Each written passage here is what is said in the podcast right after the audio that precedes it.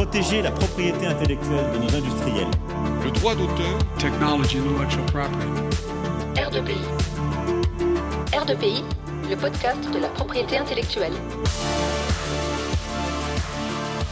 Chers auditeurs, chères auditrices, bienvenue sur R2PI, votre podcast de propriété intellectuelle. Ici, on parle de pays, on en parle entre amis, mais surtout, on vous en parle. Aujourd'hui, retrouvez un membre de notre équipe pour un épisode de Big Ideas, Big Names in IP.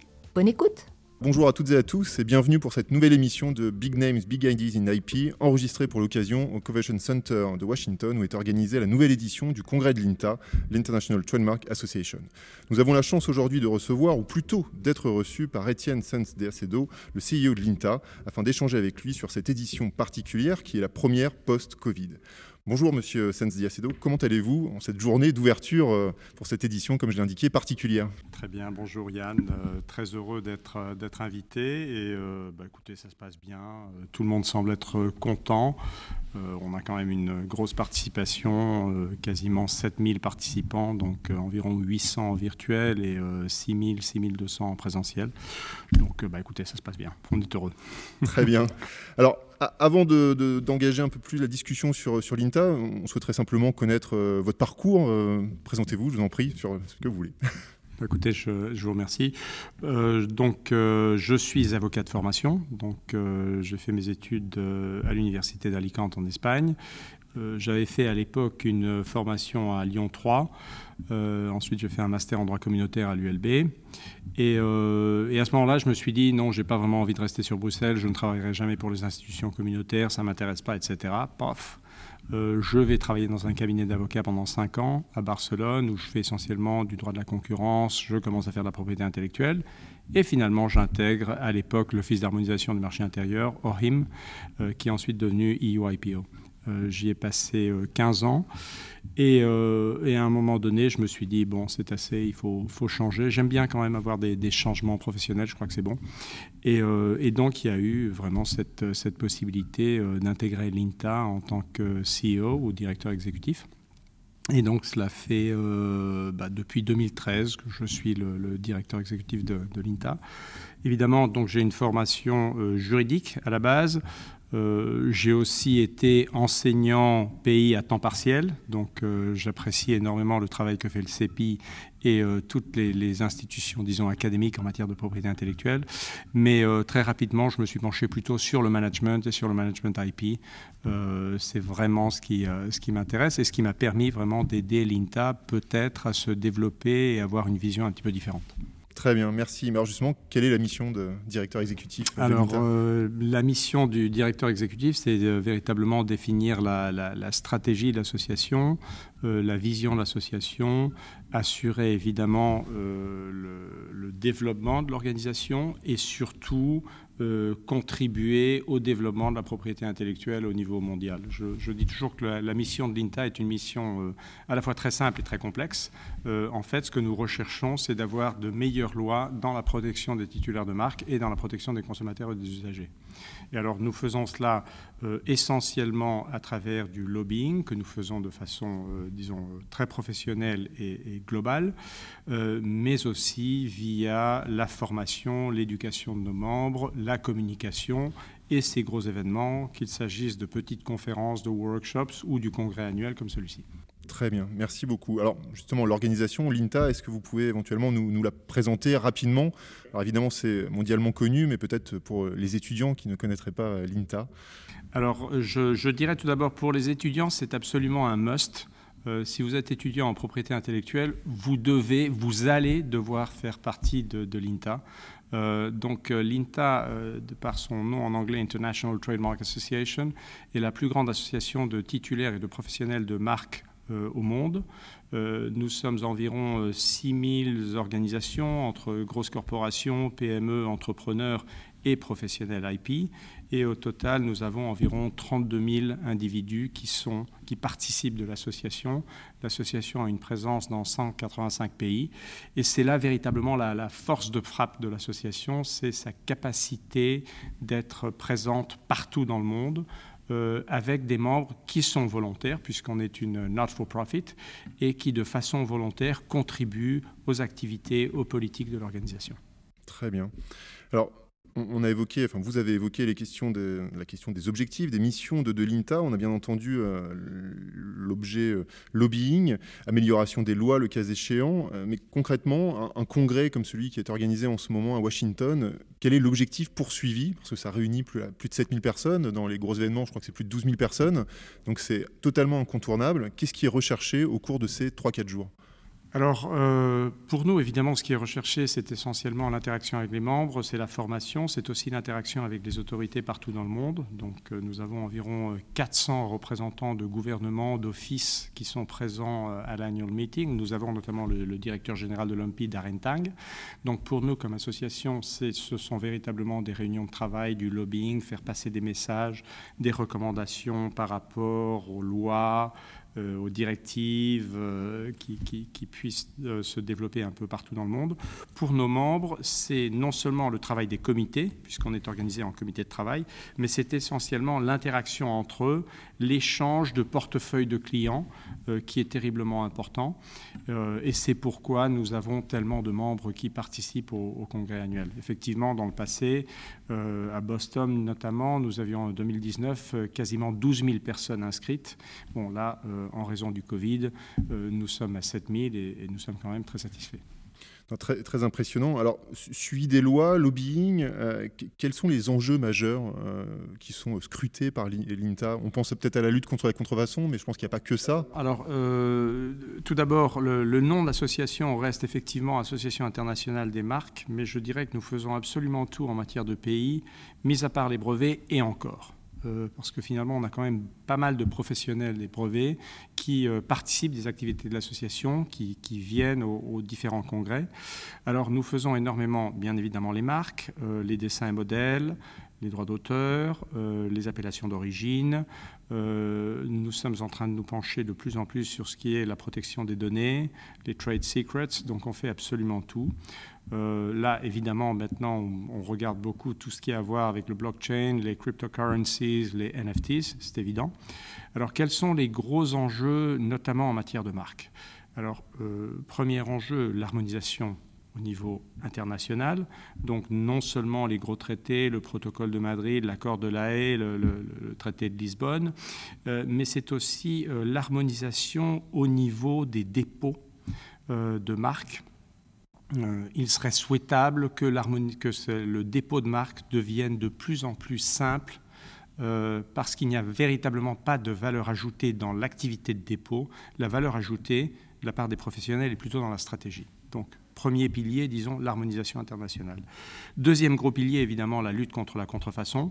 Euh, c'est quelque chose qui affecte tous les pays du monde. Euh, voire même la Chine, même si 70% des produits contrefaits viennent d'Asie et notamment de, Chine.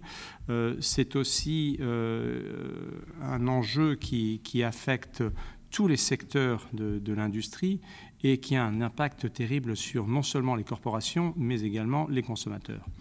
Et évidemment, en tant que, en tant que Français, je suis tout à fait conscient de l'importance qu'a la lutte contre la contrefaçon, notamment pour les corporations françaises, parmi d'autres. Alors, euh, c'est un deuxième, deuxième enjeu. Troisième, c'est ce que nous, nous appelons en anglais euh, brand restrictions. Donc, la restriction à l'utilisation de la marque. Cela vient du plain packaging et du tabac. Euh, j'ai toujours dit en interne, écoutez, c'est une bataille que nous avons déjà perdue, mais ne perdons pas la guerre.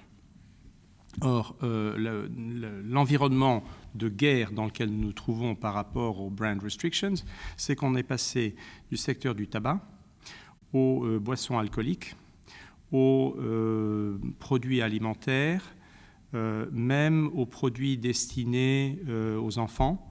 donc c'est véritablement parti un petit peu partout. et ce que nous avons remarqué, c'est que malheureusement, dans beaucoup de pays, le concept du plain packaging ou de brand restrictions est utilisé pour protéger l'industrie nationale face aux importations.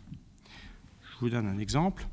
Euh, si euh, le même principe du plain packaging qui est appliqué au tabac est appliqué par exemple aux produits alimentaires et notamment aux appellations d'origine, qu'est-ce qui va se passer avec le vin? Qu'est-ce qui va se passer avec le fromage? Qu'est-ce qui va se passer avec tous les produits dont la France est un gros producteur mondial? On peut parfaitement se retrouver dans un environnement où toute une série de produits ne seront plus, ne pourront plus utiliser leur marque dans un certain nombre de juridictions. Et nous avons déjà remarqué une démarche dans ce sens-là, notamment en Amérique latine. Donc c'est véritablement euh, un, enjeu qui est, terriblement important. Bon, après, il y a évidemment il y a, d'autres sujets qui, euh, qui, nous tiennent à cœur. Euh, c'est la, valeur économique de la propriété intellectuelle. Et donc véritablement analyser fiscalité et pays, analyser la valeur des actifs intangibles, euh, quel qu'il soit. Donc voilà d'autres sujets. Et finalement, je sais que la réponse est quand même assez longue, mais il y a beaucoup elle est, très, bonne. Euh, je, dirais que, mis à part ça, il y a d'autres sujets qui nous, qui nous tiennent à cœur. C'est tout ce qui a à voir avec la diversité, l'équité et l'inclusion, d'un côté. La parité absolue entre hommes et femmes euh, en matière de pays, c'est quelque chose qui est absolument nécessaire. Et finalement, la protection de l'environnement et comment on peut utiliser la propriété intellectuelle pour protéger ou au moins pour ne pas continuer à dommager l'environnement. Et, justement, sur, ce point, est-ce que vous avez des, propositions qui ont été faites sur... Euh, c'est un sujet qui nous, qui nous tient à cœur au CEPI. Hein. On a des, doctorants qui travaillent sur, sur le sujet, juste plutôt du côté brevet, évidemment, puisqu'on pense à innovation et technologie verte. Euh, mais du côté des marques, euh, c'est vrai qu'on a tendance à dire, bon, on a les marques de certification, les marques de garantie, mais j'imagine qu'il y a bien évidemment d'autres thématiques qui peuvent être appréhendées à travers ça. Alors je crois qu'il y, a plusieurs aspects. Il y a un aspect, si vous voulez, plutôt juridique, et il y a après, il y a un aspect purement opérationnel qui nous affecte, nous, en tant qu'association. Euh, sur, le premier aspect, sur l'aspect juridique, euh, si vous regardez par exemple la classification des produits et services, la classification des produits et services n'est pas adaptée à, euh, à une protection de l'environnement. Donc c'est quelque chose qui doit être fait.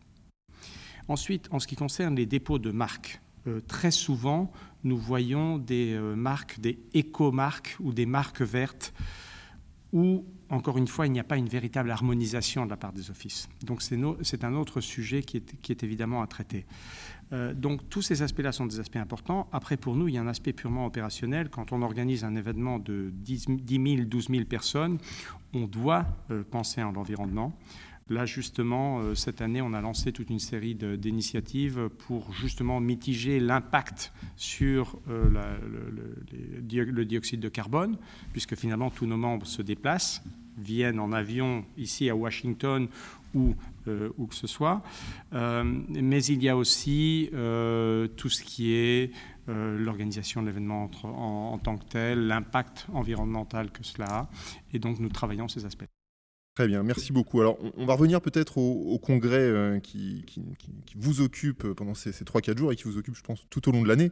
Évidemment, dans la préparation, euh, c'est vrai qu'on a rencontré là, une crise sanitaire sans précédent. Comment l'INTA s'est adapté sur les deux dernières années avec euh, l'organisation d'événements en distanciel et quelle est aujourd'hui l'organisation hybride Vous l'avez dit, 800 personnes connectées à distance quels étaient les, dangers, les objectifs, euh, les enjeux euh, auxquels vous avez dû faire face Écoutez, je dirais le, le, premier enjeu a véritablement été de euh, convaincre nos membres que la propriété intellectuelle se, porte, se portait bien ou se porterait bien.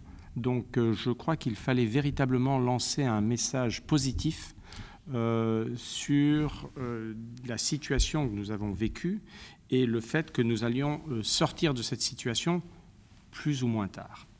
Alors ce que nous, nous avons fait, nous nous sommes adaptés depuis le début. Bon, euh, je vous parle purement euh, opérationnel, ressources humaines. immédiatement, nous avons envoyé tout notre staff évidemment à la maison, comme tout le monde. Nous avons pu le faire très rapidement puisque nous étions déjà adaptés d'un point de vue technologique. ce que nous avons fait aussi, c'est immédiatement réenvisager nos événements.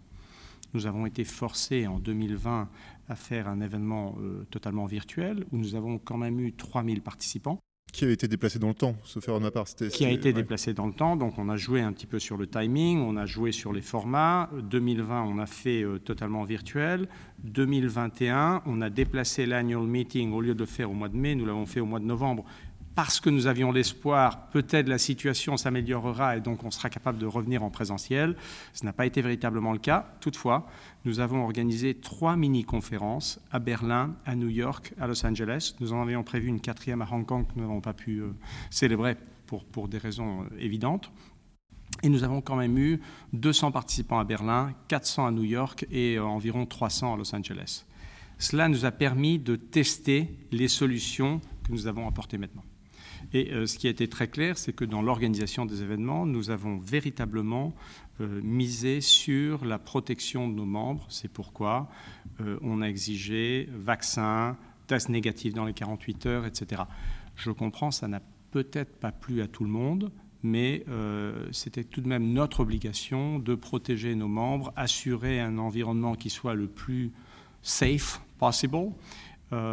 Et, donc voilà un petit peu les résultats. Après, au-delà de ce qui est l'annual meeting, euh, le, positionnement que nous avons pris à l'INTA a toujours été de se projeter vers l'avenir et d'essayer d'être le plus global possible. Donc nous avons lancé toute une série d'initiatives pendant la pandémie. Notamment, nous avons fait trois think tanks sur quel est l'avenir des offices de propriété intellectuelle, quel est l'avenir des départements in-house et quel est l'avenir des cabinets en matière de pays. Nous avons déjà présenté les résultats de ces trois think tanks. Actuellement, nous allons présenter deux nouveaux rapports. Un sur l'avenir de la technologie au service de l'API et l'avenir des euh, tribunaux euh, en matière de pays. Et actuellement, nous sommes en train de travailler sur un autre projet qui, va peut-être vous sembler un peu fou, mais euh, c'est la protection de la propriété intellectuelle dans l'espace, c'est-à-dire sur la Lune, sur Mars. c'est un très beau sujet. Sur lequel il y, a, il y, a, un certain nombre de traités internationaux, mais qui ne se penchent pas véritablement sur l'API, qui se penchent quelque peu sur les brevets et non pas sur les marques. Et même en matière de brevets, l'unique aspect qui est, disons, couvert est la reconnaissance de la titularité du brevet sur la Station spatiale internationale. Ça ne va pas plus loin. Donc euh, l'INTA s'est dit, euh, bon, bah, finalement, à partir du moment où il commence à y avoir des voyages commerciaux euh, sur la Lune, nous sommes dans un environnement qui n'est pas si lointain. Essayons de produire un white paper que nous donnerons à l'OMPI pour que l'OMPI puisse commencer à travailler sur ces sujets-là. Voilà un petit peu ce que fait l'INTA. C'est très, très, intéressant. Alors, bon, je dois vous avouer que forcément, ça renvoie à des, sujets moi, qui me sont euh, très chers et qu'on évoque beaucoup au CEPI, c'est la pop culture, puisque finalement, là, on est euh, sur de la science-fiction juridique. Et forcément, euh, ça évoque la science-fiction au, sens strict. Donc, peut-être des, pistes de réflexion aussi du, côté de l'INTA et d'envisager ce qui a été évoqué par les auteurs de science-fiction, qu'on peut présenter comme étant des, lanceurs d'alerte. Si vous me permettez, justement, en parlant science-fiction et réalité, les films sur le metaverse, euh, ont été produits en 2001, 2003, 1997. On y est. On y est. Donc euh, la science-fiction, finalement, euh, c'est une question de temps. Ah non, mais vous prêchez un convaincu. Moi, justement, je, rappelle que le métaverse, c'est quelque chose qu'on connaît depuis les années 90. Avalon, Mamoru Oshii, Mamoru Soda avec Summer Wars, et plus récemment Steven Spielberg avec Ready Player One. Donc ces questions-là, finalement, elles vous y connaissez bien mieux que moi. Il n'y a pas de doute. elles sont, elles, sont déjà traitées. En tout cas, ça doit être une, source de, réflexion. Et justement, source de réflexion, recherche, on voit que l'INTA est, omniprésent sur la question de la recherche et ça m'amène naturellement euh, aux relations avec les universités. quelles sont les relations avec les universités? Quelle est l'implication des universitaires au sein de l'INTA? Euh, bah écoutez, très sincèrement, je, souhaiterais avoir une bien plus grande implication des universités au sein de l'INTA. Et euh, les universités ne sont pas véritablement impliquées, malheureusement. Euh, on a un, comité académique, un academic committee, qui est véritablement destiné aux professeurs universitaires et aux étudiants. Nous n'en avons que très peu qui participent du travail de ce comité. Euh, c'est quelque chose que nous souhaiterions développer. Pour ce qui est des étudiants, nous avons des, disons, membership fees qui sont terriblement réduits pour justement les inviter à, se joindre à l'INTA. Euh, moi, un petit peu mon idée, ce serait même signer des accords de partenariat. Peut-être on pourrait commencer avec le CEPI. Pourquoi pas Ou euh, dans les, disons, dans les frais d'inscription au CEPI, il y ait automatiquement euh, une, disons, un chapitre qui incorpore l'incorporation des étudiants à différentes associations et notamment l'INTA. Et je dis ça parce que lorsque les étudiants font leurs études, évidemment, c'est pour ensuite pouvoir s'incorporer au monde professionnel. Donc si dès le début, ils sont exposés à ce monde professionnel, que ce soit avec des corporations, que ce soit avec des cabinets, c'est beaucoup mieux. Ah là aussi, vous, vous, prêchez un, convaincu. Et justement, euh, j'en profite hein, pour vous remercier parce que moi, j'ai parfaitement conscience de l'effort que l'INTA fait pour les universitaires. Vous avez parlé des, frais d'inscription qui sont dérisoires et ce n'est pas toutes les associations qui procèdent de la sorte. Donc ça, il faut en avoir euh, vraiment conscience. Chacun fait comme il veut. Et, non, non, mais je, pense que c'est une, vraie opportunité parce que nous, universitaires, n'avons pas nécessairement les moyens de cabinet, d'industrie pour pouvoir euh, participer à ce type de, congrès ou, de conférences. Mais, mais, si vous me permettez, je vous dire même, c'est... alors, non seulement euh, nous voulons le faire parce que je crois que c'est ce qui doit être fait, mais même d'un point de vue purement marketing, c'est finalement fidéliser un client qui n'est pas un client ici, qui est un membre. C'est fidéliser un futur membre de l'association qui va ensuite contribuer au travail de l'association. Je, participe de l'INTA quand je travaillais à l'OHMI, je participais déjà de l'INTA. Euh, je rencontre des membres qui ont passé 40 euh, ans de leur vie professionnelle à l'INTA qui ont véritablement établi des liens qui vont bien au-delà des liens professionnels. Et euh, je dirais que cela est probablement particulier à l'INTA. Cela est vrai aussi pour d'autres associations, mais au sein de l'INTA, ces liens sont encore plus forts. Alors, peut-être pour, conclure, quel est le message qu'on pourrait faire passer aux jeunes, aux, étudiants, au CEPI ou ailleurs, euh, qui, souhaiteraient euh, s'investir, euh, intégrer l'INTA en tant que, membre? Écoutez, d'abord, je, dirais aux étudiants ce que je dis toujours à mon fils, c'est il faut absolument être curieux. il faut essayer de s'intéresser à tout euh, les étudiants, par exemple, ce qui me surprend, c'est que les étudiants lisent très peu la presse économique. Alors, je ne prétends pas que les étudiants lisent les échos, euh, mais euh, ils devraient peut-être lire The Economist de façon régulière. Premier point. Deuxième point, les étudiants doivent comprendre depuis le début que la valeur ajoutée ne va pas être nécessairement dans le consulting plutôt technique juridique, mais plutôt dans la stratégie. Troisième aspect, il faut toujours comprendre que lorsqu'on parle de, propriété intellectuelle, on parle de consommateur. Donc il faut véritablement comprendre ce qui est en train de se passer dans la société. Et là, une piste aux étudiants, euh, les rapports qui sont faits par le World Economic Forum sont super intéressants. Et dernier aspect, évidemment, il faut participer d'associations telles que l'INTA, ça peut être l'ECTA, Marx et IPPI, quelle qu'elle soit, mais essayer d'intégrer ces associations et surtout ne pas être timide et vraiment essayer de euh, prendre de l'avant, de rencontrer des professionnels pour bien comprendre vers où se déplace le marché et pour pouvoir euh, décrocher des opportunités qui sont parfois de, très bonnes opportunités de, développement professionnel. Quatre messages, c'est parfaitement euh, intégré.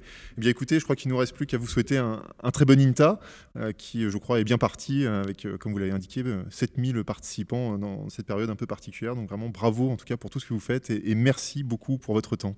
Bah écoutez, c'est moi qui vous remercie. C'est vraiment sympa de la part du CEPI et de votre part de, m'inviter. Et euh, je souhaite que vous allez pouvoir profiter de l'annual meeting. Et je souhaite surtout qu'on aura l'occasion de se voir plus souvent et qu'on puisse, à la limite, euh, signer un partenariat avec le CEPI pour justement aider le CEPI et d'autres universités à, promouvoir l'API au sein des étudiants et au sein de la société en général. Mais écoutez, l'invitation est, passée et on vous attend à Strasbourg. Euh, dans les meilleurs délais, quand vous aurez un tout petit peu de temps et que vous serez à Paris. N'hésitez pas à venir nous voir, moi je vous invite. Très volontiers, merci. Merci beaucoup. Au revoir.